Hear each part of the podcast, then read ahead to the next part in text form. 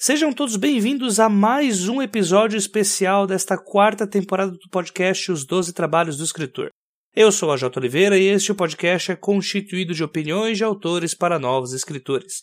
Lembrando que muito do que toca este projeto vem diretamente do apoio dos nossos padrinhos e madrinhas, dentre eles os que contribuem e são citados a partir da categoria Bronze, nossa categoria a partir de 10 reais. A Ana Lúcia Merege, a Carol Vidal, ao Clécio Alexandre Duran, ao Daniel Rossi, ao Daniel Renatini, ao Daniel Souza, ao Delson Neto, a Diana Passi, ao Diego Tonin, ao Diego Mas, ao Diogo Ramos, ao Diogo Toledo, ao Elias de Araújo, ao Gabriel Araújo dos Santos, ao Gabriel Moura, ao Ian Fraser, a Janaína Bianchi, ao Janito Ferreira Filho, ao José Igor Duarte, a Katia Schittini, ao Mike Bárbara, a Margarete Bretoni, a Maria Melo, MC Magnus, Paola Siviero, Paulo Esdras, Pedro Hideki, que é padrinho a partir dessa última semana, ao Petrônio Detilho Neto, ao Rafael Rodrigo dos Santos, que também é padrinho a partir dessa última semana, ao Roberto Moura, ao Rubens Travassos, que também é padrinho a partir dessa última semana, ao Sérgio Torlai, à Thaís Assunção e ao Tiago Amorim. E se assim como eles você também quiser contribuir para a continuidade do nosso podcast, faça sua parte através do link padrim.com.br barra 12 trabalhos e torne este podcast mais digno dos seus ouvintes.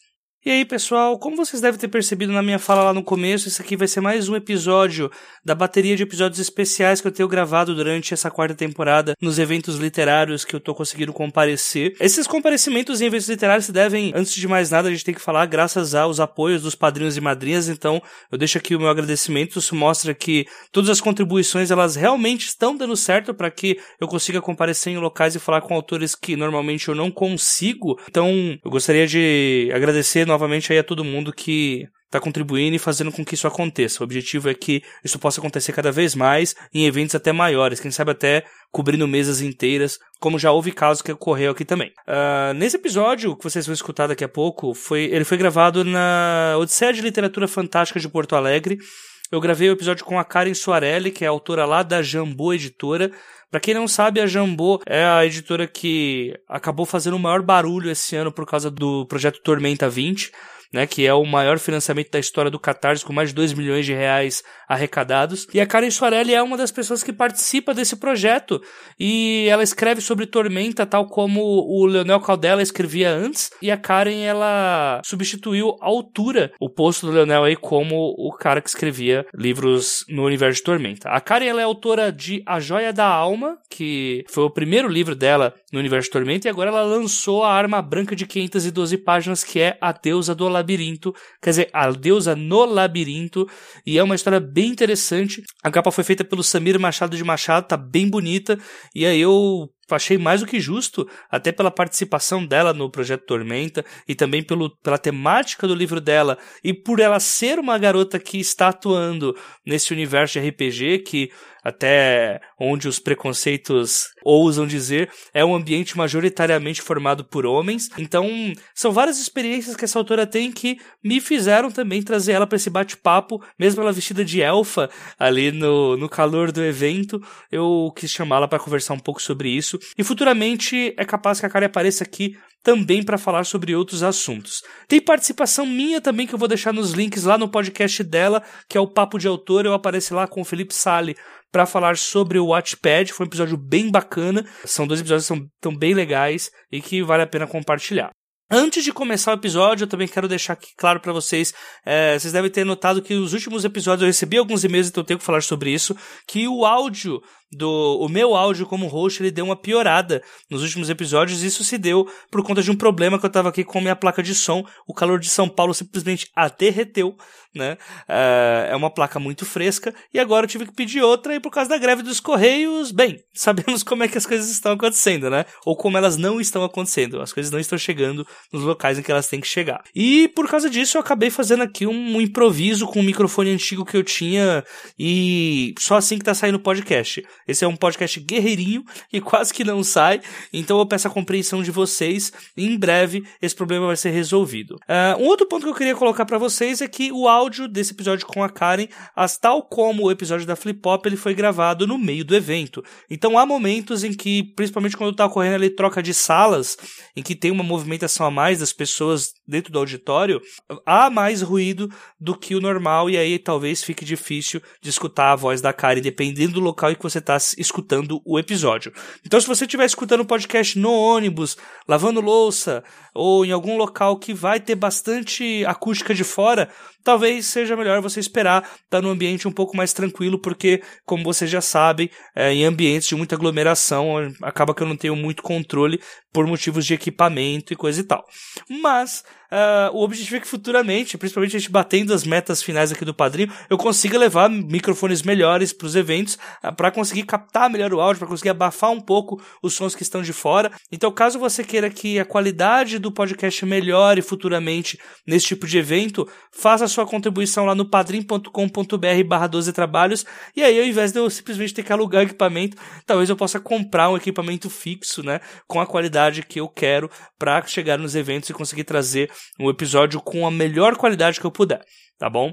Uh, então, por hoje é só o que eu tenho para falar para vocês. Como na semana retrasada não teve podcast por causa do, do problema lá da Bienal, eu vou deixar vocês aqui com os recados do pessoal da VEC Editora e a gente se vê daqui a 15 dias com o próximo episódio dos trabalhos que vai estar com um convidado que, olha, eu não vou dar spoiler, mas vocês não perdem por esperar.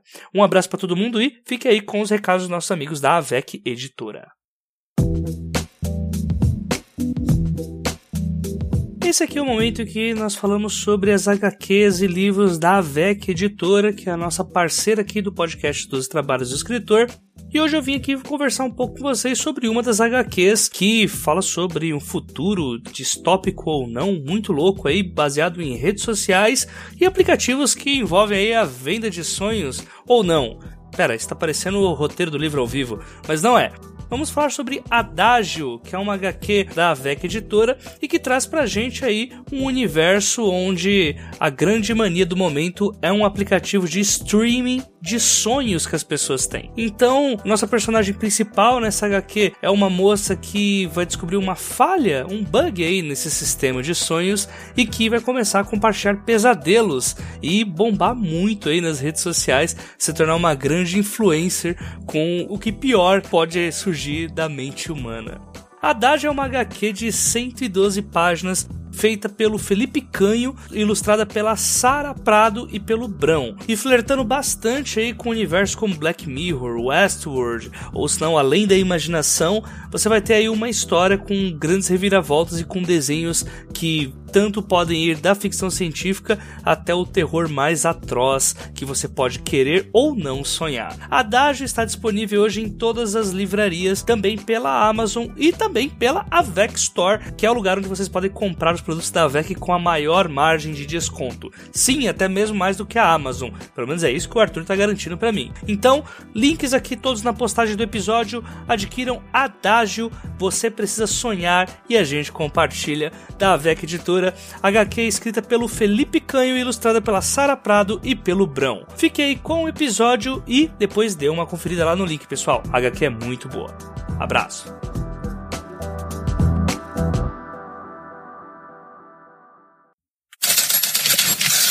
Um, dois, três, gravando. A gente está aqui com a Karen Soarelli aqui na Odisseia de Literatura Fantástica do Rio Grande do Sul. Estamos aqui em Porto Alegre e é o único tempo que eu consegui pegar para conseguir gravar com a Karen. Olha aí que beleza. Então vamos começar da forma básica. Karen, se apresenta pro pessoal, fala quem que você é e qual. Dá o seu, sua mini bio de carreira aí pra gente. Nossa, isso é muito difícil. Tá, é, temos um problema aqui então. Ah, temos um problema. Eu vou trazer uma enciclopédia. Ô louco! Caramba, precisa de uma enciclopédia pra falar da sua carreira. Vamos lá. É o que acontece, é que a forma como eu vou me apresentar depende de onde eu tô. Hum. Deixa eu pensar, estamos no 12 Trabalhos? 12 Trabalhos. Ah, então tá. Então, nesse caso, eu sou escritora, mas é sempre bom lembrar que eu sou também gerente de comunicação do Fenômeno Tormenta 20. Olha aí, ó. E, aí, agora é assim que eu me apresento, né? Porque estamos muito orgulhosos do sucesso que foi o financiamento coletivo. Quem não viu, procure, saiba e daqui a pouco sai o livro. Mas enfim, como escritora, como escritora, eu sou autora de dos livros da série Crônicas de Miríade, já saíram quatro. Eu comecei de forma independente, lançando eu mesmo os livros, até que eu recebi o convite da Jambô Editora para escrever no universo de Tormenta. Então, em Tormenta eu lancei dois contos em antologias e revista E lancei dois romances, inclusive um deles estou lançando agora, acabou de sair do forno, que é A Deusa no Labirinto. Essa pequena arma branca. É, um pouquinho. Eu fiquei dosando assim, preocupada com ficar grande demais o livro, né? Porque eu pessoalmente gosto de livros um pouco menores, mas é uma história com tanta coisa acontecendo, com deuses interferindo e promove uma mudança muito grande no cenário, então acabou ficando grande o livro. Ele tem 512 páginas, mas são 512 páginas de um monte de coisa acontecendo. um livro bem dinâmico. Vocês não vão ver para tudo para eu descrever essa cidade, isso não acontece.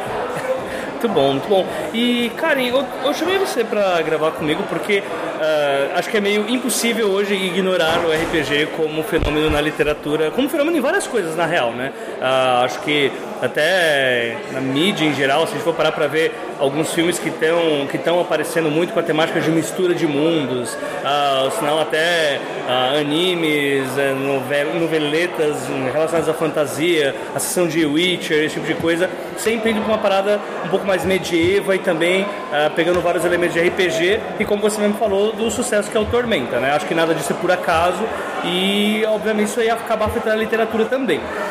Então, com base nisso, assim, fala pra gente um pouco sobre como que você tem visto essa mudança no cenário, deixando o RPG, entre aspas, mais mainstream, né? Meio que é, fazendo esse fenômeno transmediático, né? Saindo um pouco apenas das mesas de jogo, indo também para outros cenários. Como que você vê essa mudança acontecendo? E se quiser também colocar alguns exemplos de como, de como que era o cenário e alguns turning points ali que fizeram a gente chegar onde a gente está hoje, também é muito bem-vindo.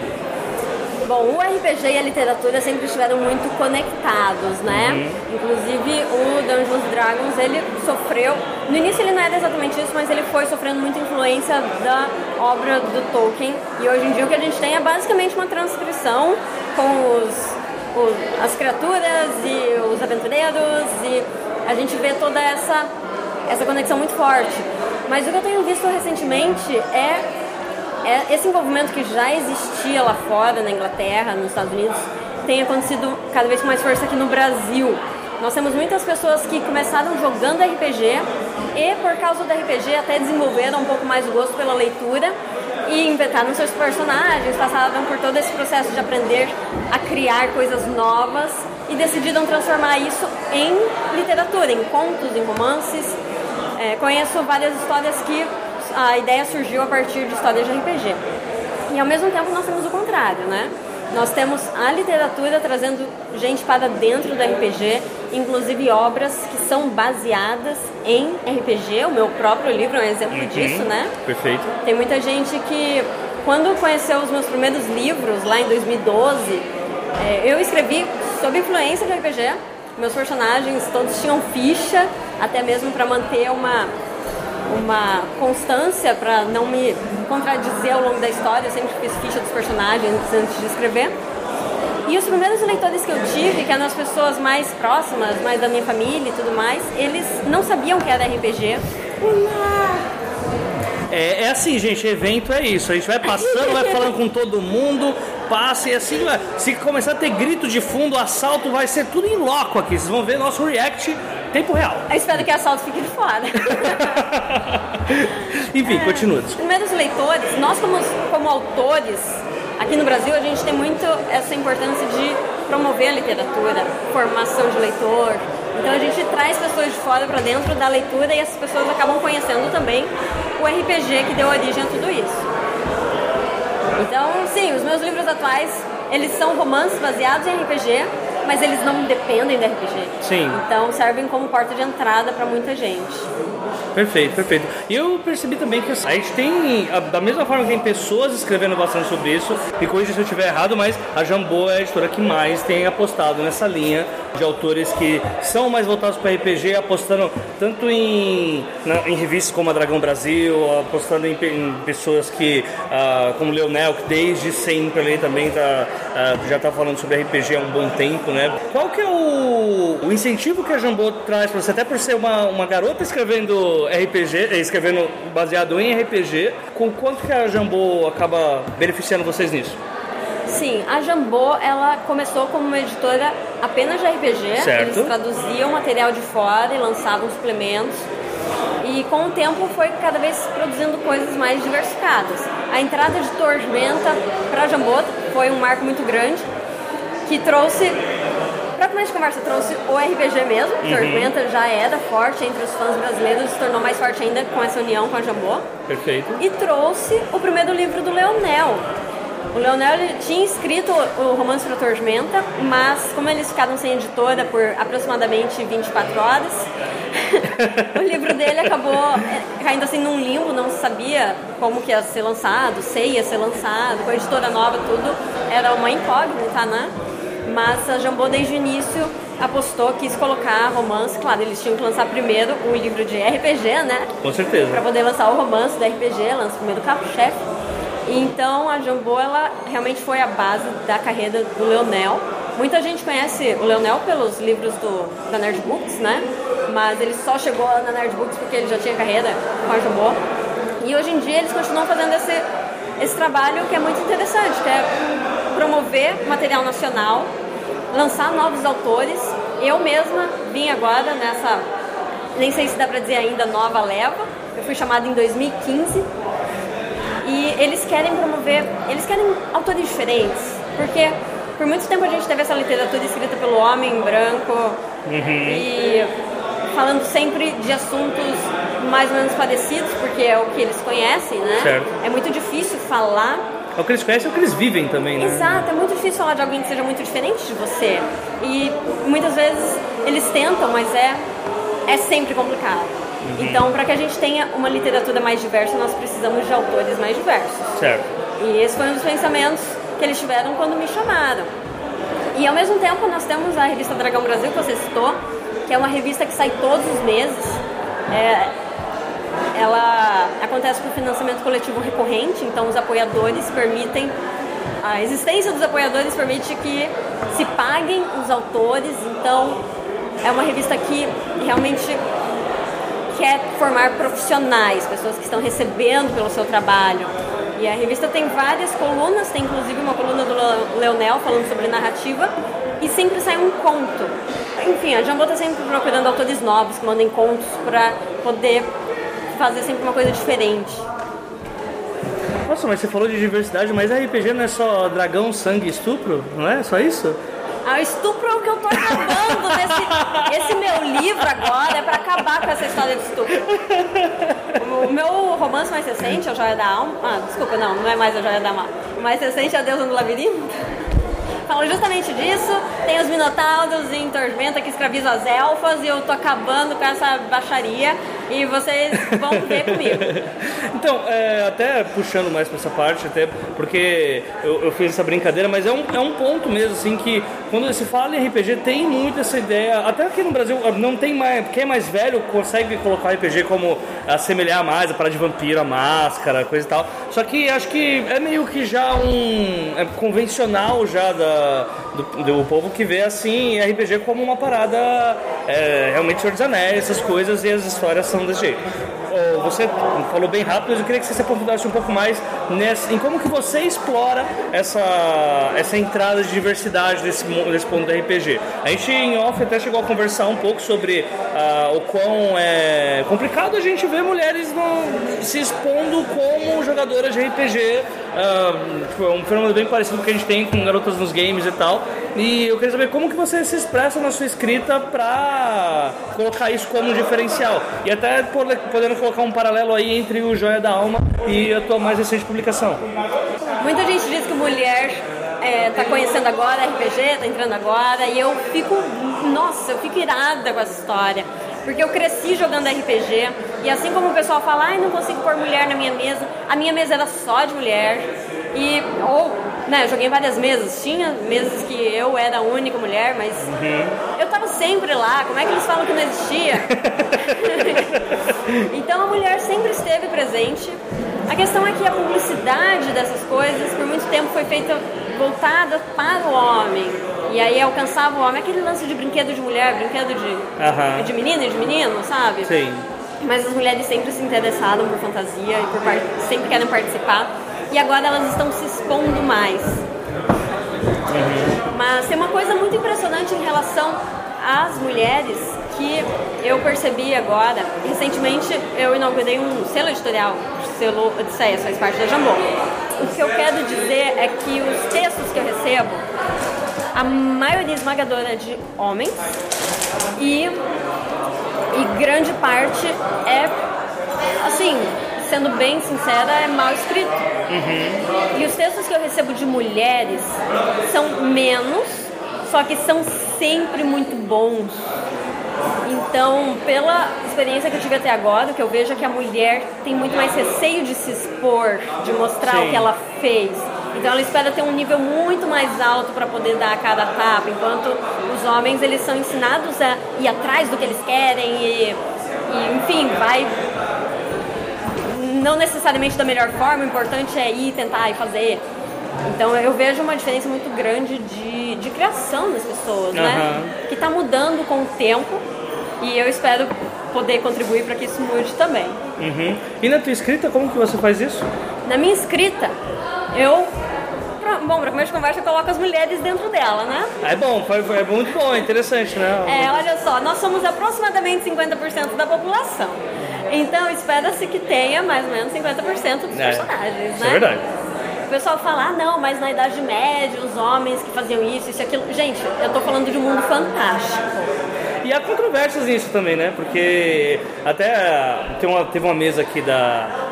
E eu tenho um podcast com a Clara Madrigani e com a Ana Fagundes Martino, que a Ana Fagundes ela é. Ela fez relações exteriores, ela manja só um pouquinho de história, né? E vira e mexe a gente fala sobre essa idade média romantizada, essa, essa não idade média que as pessoas inventaram, né? Que tipo, não é bem assim que funcionam as coisas. É, inventaram uma idade média onde as mulheres não existem. Aham. não, existe da porta pra dentro de casa, né? Tipo. hum. É, mas então, eu, pra começo de conversa, eu coloco. Basicamente, eu não tenho uma estatística disso, uhum. até porque eu faço de uma forma é, é orgânica, você, né? Isso. Mas basicamente metade dos meus personagens são mulheres e, mais importante, mais ou menos metade dos meus personagens protagonistas são mulheres e mais importante ainda são personagens que têm a sua história, a sua vida, os seus objetivos, as suas motivações e não ficam girando em torno do, do umbigo de um homem. Uhum. Exemplifica como isso acontece nas suas histórias. Aliás, esses dias eu recebi um tweet de um leitor falando assim, tinha acabado de ler Língua de Fogo, foi meu primeiro livro. A personagem principal é uma menina de 13 anos. Uhum. E ele tweetou falando assim que que eu sou o tipo de autora que vai fazer com que um dia a gente esqueça essa história de que mulher fica só de lado dando apoio moral pro herói. A mulher é o herói. Aliás, eu fico muito é, incomodada com os arquétipos. O arquétipo do herói é uma coisa e o arquétipo da heroína é outra coisa que envolve estar sempre em perigo. Uhum. Então, eu busco fugir disso. Uma das coisas que eu faço é em várias ocasiões colocar a mulher como protagonista. Inclusive nesse meu livro mais recente, A Deusa no, do Labirinto, A Deusa no Labirinto, a personagem principal é uma elfa que decide se revoltar contra a escravidão. Mas eu tenho também personagens masculinos de protagonistas, mas eles estão sempre com olhares em volta, né? No primeiro romance que eu escrevi em Tormenta, A Joia da Alma, sim, tem um grupo que são seis pessoas e metade é mulher todos eles com a sua importância na história e todos eles com as suas motivações, porque essa história da, do personagem seguir o protagonista só por, por seguir, sem, sem razão nenhuma. Porque tem que ter um time. É, eu não engulo. E eu não, não quero que ninguém engula nas minhas histórias. Uhum. Então, os protagonistas, eles se reúnem em torno de um objetivo em comum. Pô, legal, legal mesmo. E a gente Bem, como a gente já tinha falado ontem, tá muito cedo para saber como é que tá a aceitação do seu livro, que, bem, a gente está num evento em que o livro dela nem teve lançamento, mas já está vendendo, né? Então aqui tem informação, aqui o negócio vaza. Cheatou o sistema. É, isso, exatamente. E... Mas assim, como que você tinha falado ontem comigo sobre as, é, antes parecia que você tinha meio que entrado na sombra do Leonel, né? Tipo, que era o autor que era mais visto e tal. Fazendo um paralelo lá com a primeira pergunta que eu fiz sobre as mudanças que estão acontecendo no que se refere à literatura baseada no universo de RPG. Como você vê hoje o cenário? Você vê um interesse a mais das pessoas para esse tipo de literatura? O que eu vejo é que as pessoas não aguentam mais ler as mesmas histórias certo. o tempo todo elas querem coisas novas, querem coisas diferentes. E uma forma muito que funciona muito bem de ler coisas diferentes é ler coisas de pessoas diferentes. Uhum. O pessoal que leu muito histórias de homens agora estão descobrindo as histórias das mulheres. O pessoal que leu muito história de pessoas brancas estão descobrindo das pessoas negras, dos homossexuais, de pessoas que têm uma visão diferente e que por mais, por mais que eles tentem explicar essa visão para alguém, não é a mesma coisa que eles mesmos escreveram. Então é isso que eu tô vendo quando esse lance da sombra do Leonel foi na verdade algo que eu tive medo que acontecesse, uhum. porque eu fui chamada para escrever o romance porque já fazia 10 anos que Tormenta não tinha um romance. E os últimos tinham sido os primeiros e últimos, né? Foi a trilogia da Tormenta do Leonel, iniciou e fechou. E nunca mais teve um romance de Tormenta. E é uma trilogia muito amada pelos fãs, muito bem feita, muito bem escrita. E eu fui chamada 10 anos depois pra. Beleza, cara, estamos de romance novo. Se Toma essa pedra aqui nas suas costas. e aí, claro, mesmo que não fosse assim, eu teria maior preocupação em fazer uma coisa de qualidade, né? Só que além disso, tinha a preocupação de o que os fãs esperam. Tormenta já tem uma base de fãs muito bem estabelecida e eles queriam romance e eles não iam aceitar qualquer coisa. E são fãs muito exigentes. E eu fiquei com medo que eles me vissem e ficassem com o pé atrás para ler. E hoje eu sei que muita gente ficou mesmo com o pé atrás. Mas ao mesmo tempo, eles ficaram felizes em saber que tem agora uma mulher escrevendo romance no cenário. Porque é um cenário onde os criadores do cenário são todos homens tem várias pessoas escrevendo, escrevendo contos, escrevendo suplementos, mas são, em sua grande maioria, homens. Tinha uma escritora mulher, que é uma contista, Ana Cristina, Ana Cristina Rodrigues, mas nada tão grande quanto um romance. Uhum. E eles ficaram contentes em receber uma mulher. E, inclusive, que eu estava falando antes da gravação, que o lançamento em Curitiba, eu falei pro pessoal assim que esse romance não é romance de mulherzinha, porque quando alguém pensa em uma mulher escrevendo, já pensa em um romancezinho água com açúcar, aquela coisa mais, mais romântica mesmo, uhum. mais. É, que é uma literatura que eu gosto bastante, mas que eu não escrevo. O que eu escrevo é gente morrendo, cabeça rolando. é, esse aí é o meu estilo. E aí eu disse isso para explicar para as pessoas sobre o livro, que não era romance de mulherzinha. E um dos fãs de Tormenta que estava lá tinha estava comprando meu livro, pegando autógrafo, ele falou que, como assim não é romance de mulherzinha? Mas eu quero um romance de mulherzinha. Chega de marmanjo, eu quero ouvir uma história diferente. Então, enfim, são histórias de aventura, com muita coisa acontecendo. É, é, essa mais recente, principalmente, mexe muito no cenário. Eu tive uma liberdade grande de mexer com um dos maiores reinos. Uhum e, mas ela tem uma visão um pouco mais feminina, que é a minha visão. Perfeito, perfeito. E vamos então para a parte do jabá. Acho que é o principal, a hora da gente fazer você vender livros suficientes para poder ter uma casa no Brasil e uma no Canadá própria. Né? É, eu já tenho a missão de sempre viver no verão. Exatamente, aí você vai poder fazer isso o tempo inteiro sem, sem chorar, sem, né? Então, vamos lá. Para quem quiser conhecer um pouco mais do teu trabalho, quem quiser comprar a tua, tua última obra, dá uma sinopse aí pro pessoal que eles vão encontrar nesse tijolo aí que você escreveu. E, enfim, vende seu peixe aí. Tá, mas antes de vender o meu peixe, ah. eu quero falar uma outra coisa. Que no início eu tava falando qual é a biografia que você quer. É que eu gosto de lembrar que eu tenho um site Papo de Autor, inclusive ah. a Jota já foi lá gravar podcast é comigo.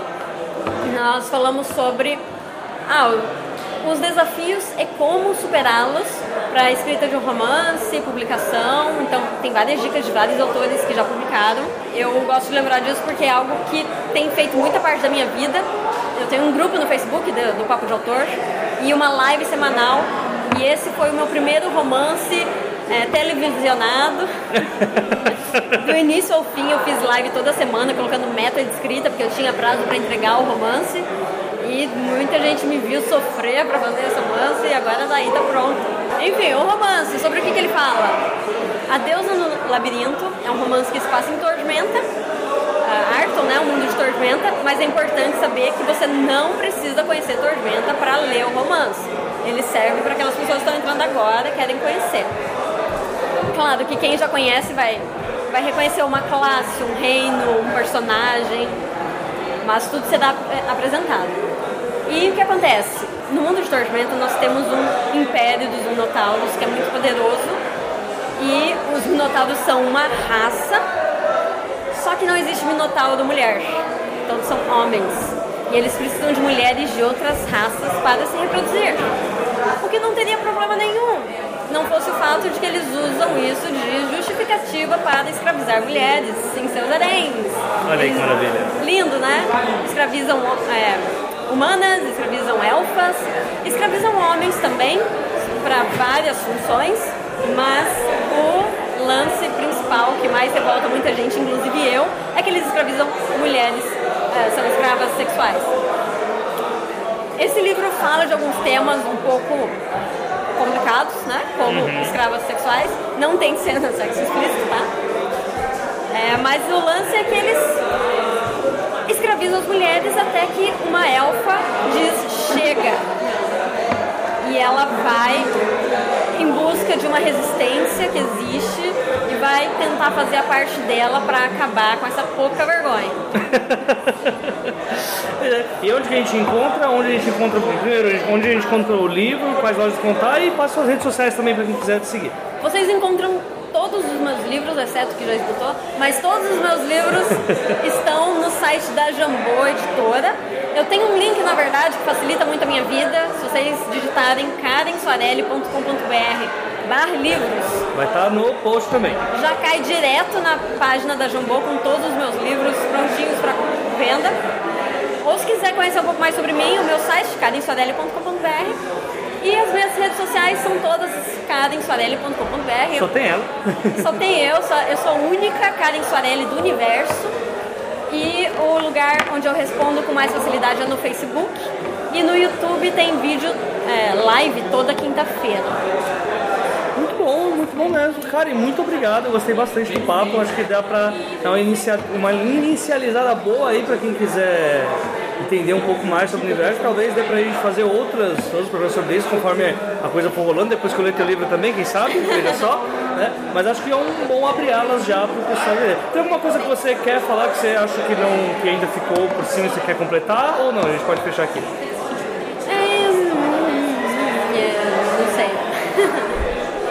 Peraí, tem sim, deixa eu só pensar. Não, não tem é isso. Ah, tá tudo bem. Então a gente fecha aqui e a gente se vê numa próxima aí, pessoal. Fica aqui o meu tchau pra todo mundo. Se pode se despedir do pessoal também, muito obrigado, tá? Por ter aceito o convite no meio do evento aqui, né? No meio da balbúrdia.